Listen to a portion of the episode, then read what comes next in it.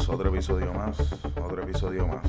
Varias noticias, ustedes saben el drill, ustedes saben la dinámica. No hay que decir mucho en las introducciones, pero vamos con los temas que tenemos para ustedes. Le rechazan propuesta a Tatito del PPD. Junta del gobierno del PPD hará reunión extensa para discutir temas pendientes. Ustedes saben que el PPD ha dado mucho de qué hablar representante Luis Raúl se reúne con Luma, Autoridad de Energía Eléctrica y negociados en el IA en una especie de reunión cerrada, par de puntos para discutir con ustedes. Por fin, por fin, por fin, fin a la controversia de la boba blindada de Rosselló. Vamos a darle los detalles de qué pasó, cuánto se queda, cuánto no se queda, qué perdemos, qué no ganamos, porque ustedes saben que no es que nos van a dar todo. Vigilantes del Departamento de Recursos Naturales se expresan en comisión de recursos naturales sobre la situación de la Vallejo, situación bien interesante, dos o tres cositas que voy a discutir con ustedes.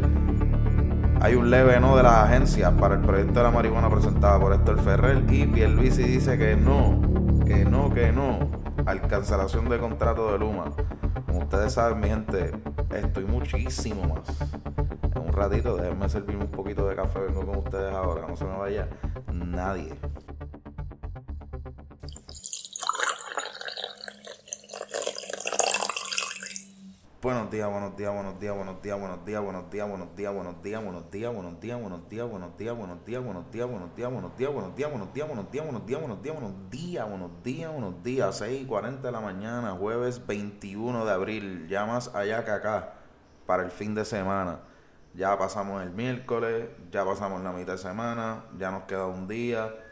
bueno, bueno, un día y mañana, o sea, mañana, ¿no? O sea, ya yo pues no lo cuento, pues ya, pues qué carajo, hay que vivirlo y no hay que seguir andando. Ya bebimos café, nos fumamos el cigarrillo, seguimos por ahí, qué sé yo, desayunamos. Buen provecho si están desayunando, buen provecho si van a desayunar, si están bebiendo café, si se están preparando su café. Ya son las 6.40, yo diría que ya deben estar de camino, están saliendo, pues cogerlo con calma. Ustedes saben cómo el tapón se pone, pero con calma, mi gente, que se puede. Se puede, se puede, se puede, se puede. Como les dije ayer, se puede, se pudo y se podrá. Vamos a discutir los temas con ustedes que tenemos para hoy. En primer lugar, ya ustedes saben que les había hablado de la reunión del PPD, el caos que tiene el PPD, eh, todo esto a raíz de tal vez muchos otros problemas que han tenido anteriormente, pero todo esto a raíz de un comentario que hace. Eh, nada, Junta de Gobierno menciona, en la Junta de Gobierno del PPD, que los miembros los estaba viendo y estaba cayendo en cuenta ellos están elegidos desde el año pasado, entiendo, pero no me, hace, no me hace sentido porque esa gente todavía estaba ahí.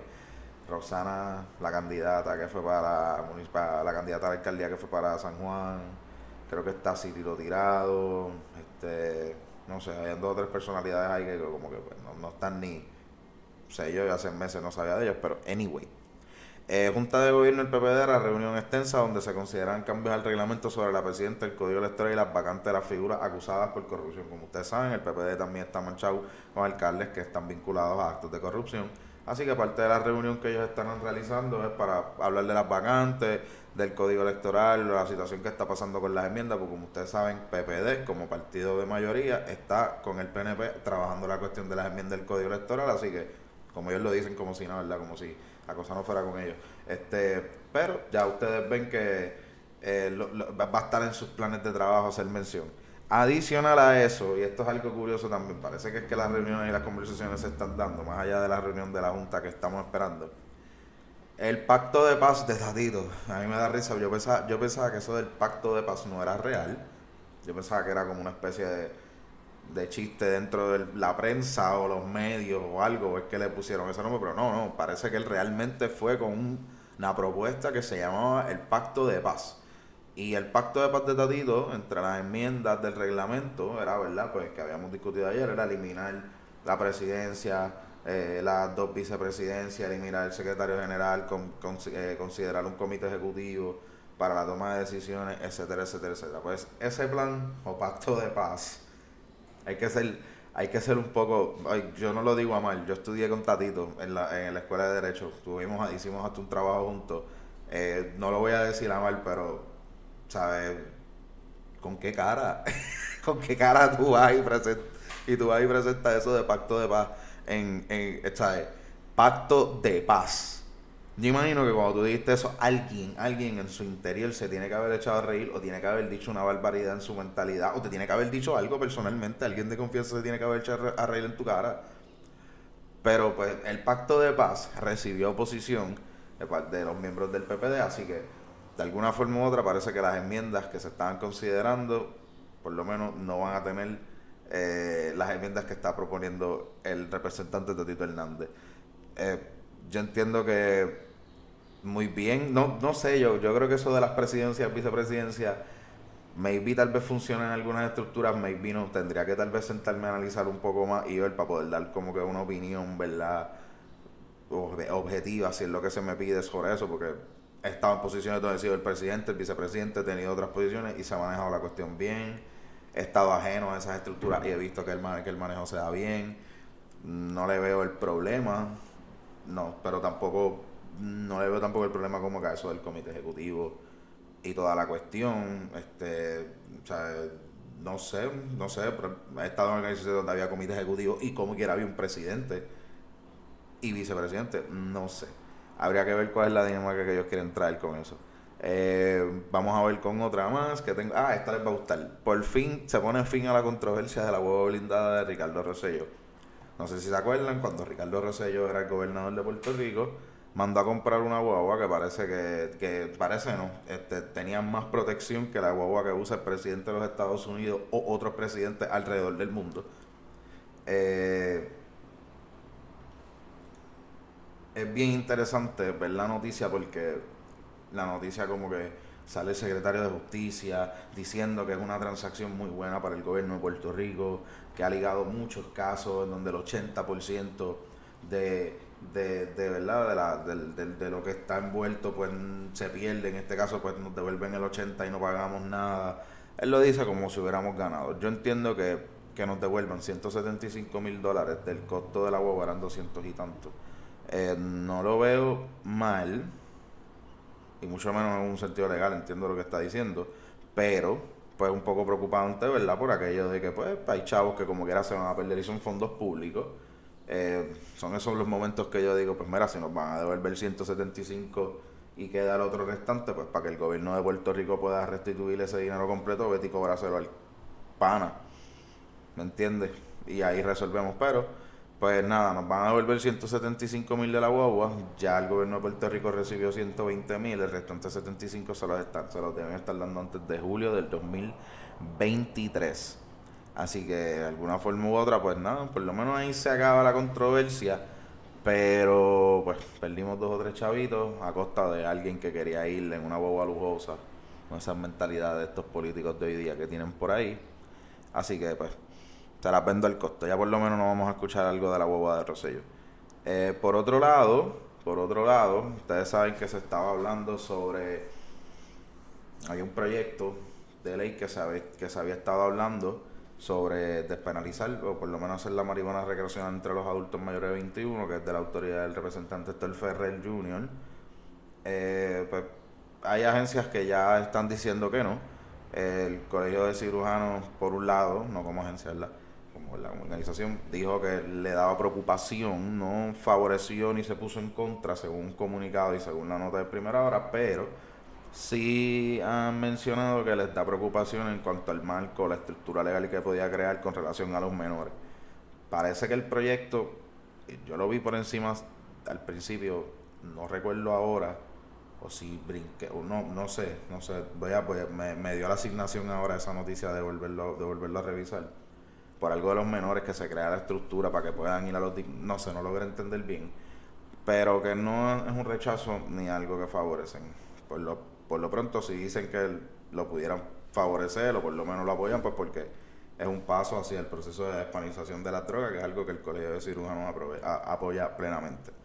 Por otro lado, eh, no es la única eh, que se opone, hay una agencia del gobierno que sí se opuso, en este caso, bueno, una agencia y pues figuras de la agencia la, la, la, Policía de Puerto Rico a través del comisionado y la Agencia de Seguridad Pública, el Departamento de Seguridad Pública, dijeron que no al proyecto de consumo de marihuana entre adultos porque entienden que no bajaría la criminalidad como si la guerra contra las drogas ha bajado la criminalidad. De hecho, son unos datos que en la oposición que ellos presentan al proyecto del, del representante Estel Ferrer nos abogan sobre cómo ellos han hecho un trabajo y cómo estas plataformas como la, el, plan de policía este 100 por 35 y todas esas cosas ha bajado la, la criminalidad y los porcientos y todas esas cosas. Ellos también no lo hacen, pero dicen que no porque entienden que no bajaría la criminalidad y pues obviamente la cuestión de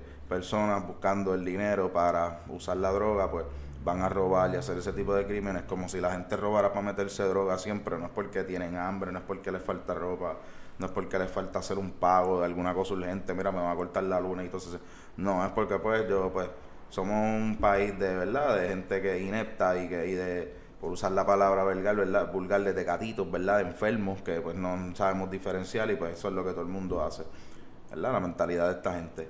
Eh, nada, yo entendería que es un poco preocupante que estas agencias digan que no, por el efecto que podría tener eso en la mano del gobernador al final ese tipo de proyectos. Habría que ver, el gobernador no ha dicho nada en contra de eso. Eh, habría que darle seguimiento, yo entiendo que el proyecto de ley sería bueno. Y miren, si hay que seguir evaluándolo, pues que lo sigan, pero que no lo traten como un rotundo no. Eh, un proyecto que pudiera generar ingresos, ¿verdad? El proyecto y varias de la argumentación pública es que estaría generando por lo menos 600, 700 millones de dólares al fisco de Puerto Rico en un plazo de 4 o 5 años. Eh, son cuestiones que podemos considerar, cuestión de hacerlo bien. No creo que haya que decirle un rotundo no y no creo que el fundamento sea únicamente la criminalidad, aparte de que en el comunicado que hacen estas dos figuras de las agencias de seguridad y policía alegan que usan de ejemplo Estados Unidos como si Estados Unidos fuera un gran ejemplo en relación a las drogas. El país que más consume droga en el mundo, esta gente viene a, usar el ejemplo, ah, porque es que eso también pasa allá y como pasa allá, pues, ¿sabes? Yo creo que es un poco absurda la comparación, pero ahí vamos. A lo que sí el gobernador de Pierluisi le dice que no, es a cancelar el contrato de Luma. La cancelación del contrato de Luma, ustedes saben, yo creo que el martes, el lunes fue, eh, que lo discutimos ayer, eh, la Cámara de Representantes aprobó una resolución conjunta para que para enviarle al Senado para que entonces se considere la cancelación, eh, o sea, la resolución le da la obligación al negociado para considerar la cancelación del contrato de Luma, cosa que sí el gobernador se expresó y dijo que no estaría firmando, lo que sería una medida irresponsable y también hizo comentarios sobre que es política pequeña este estar pues haciendo una resolución de este tipo y mandar a cancelar un contrato cuando cuando sucedió un apagón en la nota de primera hora, el gobernador dice, muy peculiarmente, dice que como pues hace semanas no se estaba hablando de Luma, todo iba magnífico, ahora dio un apagón, que son cosas que pasan, y ahora todo el mundo quiere hablar de Luma y hay que cancelar a Luma y ahora hacemos política a través de eso. Yo creo que los comentarios del gobernador son un poco estúpidos. Eh, esos comentarios lo dice, o los puede decir una persona que claramente está rodeado, rodeado de las mismas personas todos los días. Hay personas que claramente no le van a decir lo malo y lo jodido que es Luma. Eh, y obviamente una persona probablemente no sale el día a día y si sale pues va como que con una especie de gringola con gente a y pendiente a lo que tiene que hacer, que si la, la, a, la, inauguración de una embotelladora en las piedras, que si eh, esas cosas, tú sabes, no creo que esté como que realmente pendiente el día a día y al tú a tú y cuál realmente son las cosas que van pasando en el día a día de las personas comunes como nosotros. Pero obviamente pues él dice que no, que es algo irresponsable y que es política pequeña. Yo entiendo que sigan dándole el puche, miren, si la resolución le dicen que no, lo que sea, pues como quiera sigan dándole el puche. Esto de Luma, el chistecito hay que parar. Eh, hablando de Luma, hablando de Luma, chequense en esto. El representante Luis Raúl Torres se reúne con la Autoridad de Energía Eléctrica, con Luma y con el negociado de energía. La reunión alegadamente, esto es una nota del nuevo día, la, la reunión alegadamente se da a puerta cerrada con los ejecutivos para discutir el apagón. El representante luego de esta reunión hace comentarios sobre que la Autoridad de Energía Eléctrica estaba capacitada para dar energía dos horas luego del apagón. Lo que sucede es que en el proceso del apagón, la Autoridad de Energía Eléctrica da una recomendación de cómo energizar las plantas, ¿verdad? O coordinar. Te lo voy a tratar de explicar de la mejor forma que lo logre entender. Por ejemplo, aquella se apagó, pues se va a prender A, B y C en ese orden para ir energizando esta área y para distribuir. Pues no, Luma no quiso y Luma quiso energizar allá en F, en una planta por allá en el otro lado del país. Y alegadamente en la reunión, con eso en mente, es donde se da el problema de por qué se tardó tanto la respuesta a energizar nuevamente el país. Eh, sobre estos comentarios, Stensby no se ha pronunciado. La nota del nuevo día dice que trataron de comunicarse pero no tuvieron reacción. Eh, y obviamente pues el representante de la Autoridad Eléctrica, José Colón, pues dice que pues efectivamente era una cuestión de distribución, una cuestión donde se podía trabajar, había un plan para eso, pero obviamente pues las recomendaciones de, de, la autoridad eléctrica no fueron seguidas por Luma. También allá añade, esto se añade dentro de lo que es esta reunión y los comentarios que se hacen sobre la reunión, que eso de que Stensby y eso de que Stensby dijo que cuando se dio el apagón contingente de empleados fue a la planta a verificar la situación, a verificar los daños, pues alegadamente eso no sucedió. Alegadamente fue un, un solo empleado a verificar los daños, así que habría que estar bien pendiente a cómo se sigue desarrollando esta cuestión del apagón. Yo creo que esto del apagón va como lo de la valla de juego, que es un punto que a me toca discutir con ustedes, pero va en el mismo sentido. Se desarrolla cada día más y más la historia, se desarrollan cosas cada día más y más y hay un poquito, cada día hay un poquito más que añadir a, a la historia. Quiero contarles, bueno, quiero contarles, no, quiero compartirles, mejor dicho, una nota que está tanto en el Nuevo Día como en Primera Hora, un poco más detallada en Primera Hora sobre la situación de la Bahía de Jobos y con esto cierro. Como ustedes saben, la Bahía de Jobos pues estaba un proceso de investigación, ¿verdad? Por, pues, por, por uso, construcciones ilegales indebidas en una zona de reserva. Eh, en, en, una vista de, ¿verdad? Una vista de la Comisión de Recursos Naturales de la Cámara de Representantes, vigilantes del Departamento de Recursos Naturales, se expresaron ante la comisión y expresaron que en el cuatrenio pasado, bajo la dirección de Tania Vázquez, el departamento rebajó una multa ya expedida, o oh, ¿verdad? Ya, ya, ¿verdad? Ya, o sea, ya, ya en proceso de, por la suma de 247 mil dólares a 3 mil dólares. Sí, una multa de 247 mil dólares la bajo el bajo la secreta bajo la bajo, bajo la bueno o sea, bajo la administración de la secretaria Tania Vázquez para aquel entonces en el cuatrenio pasado una multa de 247 mil dólares. Casi verdad o sea de 247 mil dólares bajo a 3 mil. Se dice y se dice en la comisión por estos vigilantes que por ahí va la ambulancia que la multa fue expedida al señor Guillermo Bodro quien para el 2015 en una vista ocular que estaban haciendo estos dos vigilantes que, están testificando en, la comisión, para el 2015 vieron que estaba construyendo una verde y rellenando un terreno, ¿verdad? Pues, tiene un, tiene un, tiene un cantito de terreno y estaba tirando una verde y rellenando y qué sé yo. La nota dice en el 2015, esto, la nota dice sobre la vista, dice que estos vigilantes le dan un cese de cista verbal, luego vuelven al sitio, dos, tres meses después, todavía está en proceso de construcción, hay un, ¿verdad? una estructura y todo, y montada, le dan un cese de cista verbal y acuden a la oficina legal del Departamento de Recursos Naturales para que un cese de cista formal donde se pide la multa. Esto es 2015, ¿qué pasa?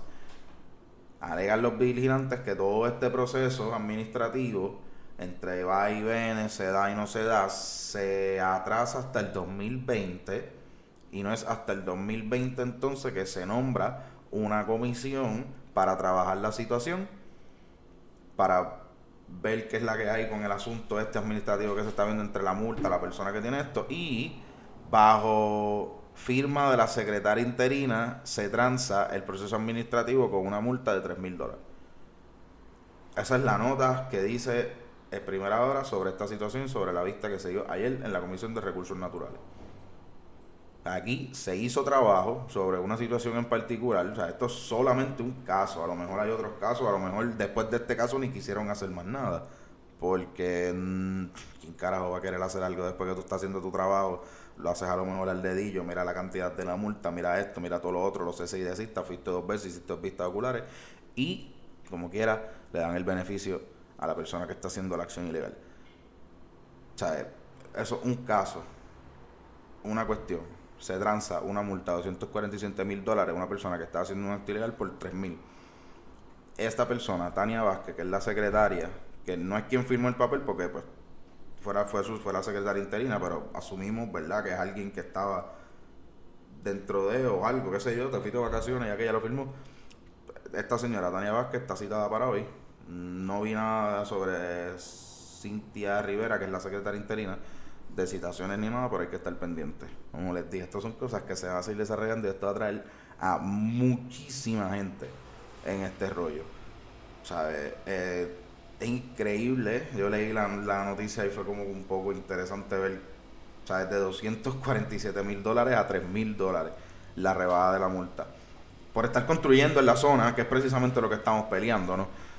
Yo espero que esto lo tomen con mucha delicadeza, como parece que están haciendo, y podamos llegar a una conclusión sobre qué pasó, quién, cómo y cuándo, y se puedan llevar, ¿verdad? Se puedan poner las personas responsables a rendir cuenta dentro de todo lo que ha sucedido.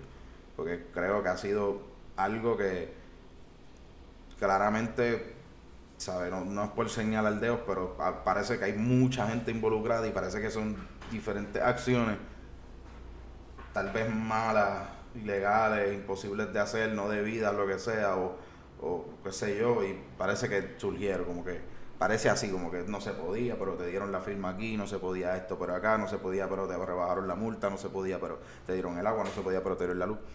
Bien particular la situación, pero hay que darle seguimiento a la noticia como y hay que, y hay que seguir pendiente como hemos hecho todos estos días. Realmente le han dado duro, yo creo que los medios también están en la misma posición que nosotros acá, así que hay que ver cómo se sigue desarrollando todo eso. Em, dicho eso, yo creo con eso terminamos, miente. Episodio 21 para ustedes, de tempranito y colado, discutiendo las noticias, temas interesantes y temas calientes para que vayan informados por ahí. Eh, son las 7 y 1, cogerlo con calma, darle suave. Se puede, mi. Buen día.